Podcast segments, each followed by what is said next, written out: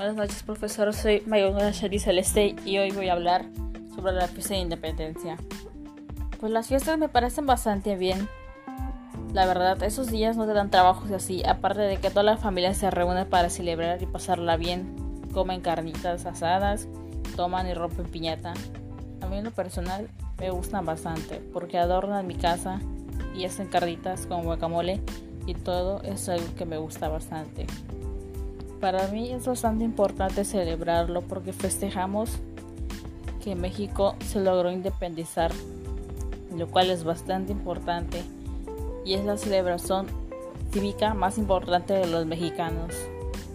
Esa noche los mexicanos recordamos el inicio de los movimientos armados que 11 años después permitió el nacimiento de México como una nación cimentada en la independencia la libertad y la democracia.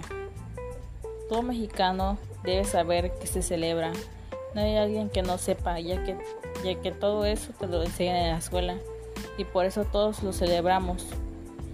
Y para los que no saben que se celebra, la independencia de México inició el 16 de septiembre de 1810, cuando a la madrugada de aquel día Miguel Hidalgo y Costilla realizó el grito de Dolores un llamado a los mexicanos para luchar por su independencia.